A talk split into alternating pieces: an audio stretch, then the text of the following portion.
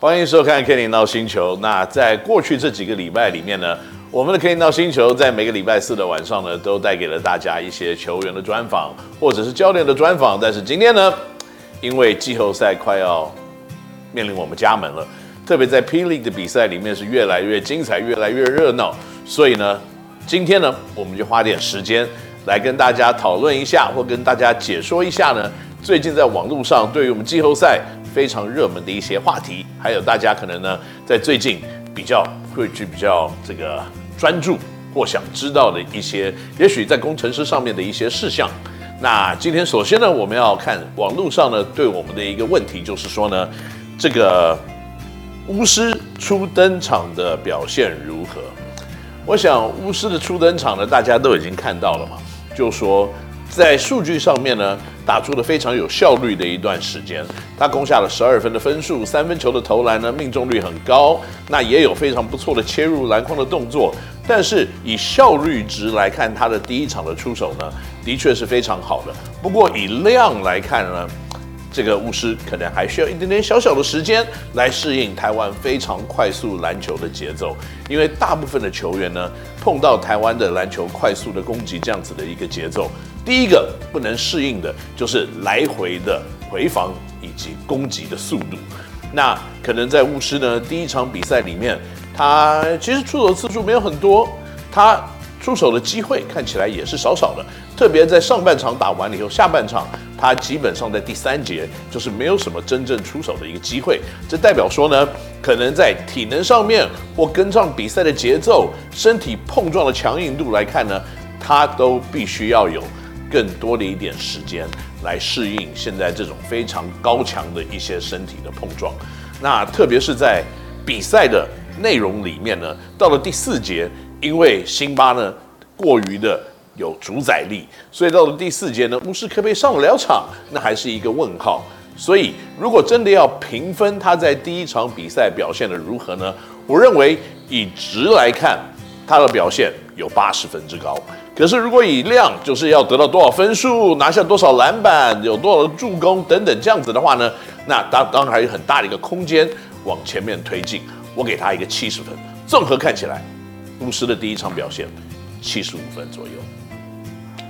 不过不知道他自己怎么想，因为呢，我知道这个人呢、啊，他是一个对自己要求很高很高，然后呢，对自己的表现呢也有极高的一个。credibility，他会去评估自己，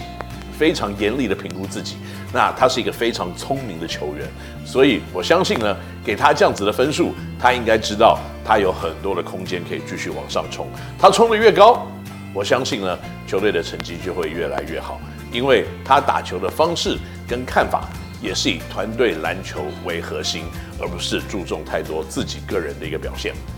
那所以呢，这个接下来的比赛里面，巫师、法师、Sim 呢三个人的上场的时间要如何来分配，应该会越来越平均。也希望呢，我们的教练团有充分的智慧，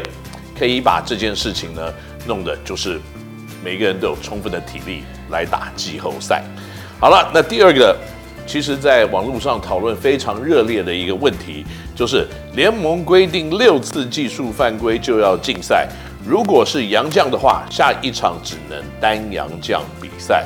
Kenny 哥对这个规则是怎么看？我认为这是一个不错的规则啊。这个规则有什么错误呢？如果这个规则就是定在那边，然后大家知道有这个规则，那我们就遵守它就好了。如果规则没有一直改变，那大家的目标怎么会有问题呢？我不认为这是一个问题。不过。可能在数量的方面，六次的技术犯规或 U 或怎么样呢？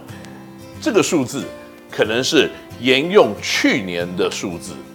所以有一些球队呢，可能在互相讨论的时候才会有一些问号，或球迷可能会有一些问号，因为去年一个球队打二十四场比赛是六次就禁赛一场这样子的标准，今年已经打到了三十场比赛，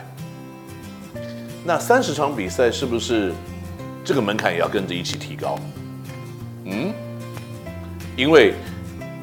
技术犯规的数量跟着比赛的数量开始上升的时候，它一起上升的机会就变高了一点。就像呢，在 FIBA 的比赛，你打了四十分钟的比赛，那可能你五次的犯规，你就失去比赛资格。可是 NBA 的比赛，你要打四十八分钟，这多了八分钟的比赛里面呢，你可能就不能用五次犯规为标准。所以在我们跟 NBA 的比赛呢，就是六次犯规为标准，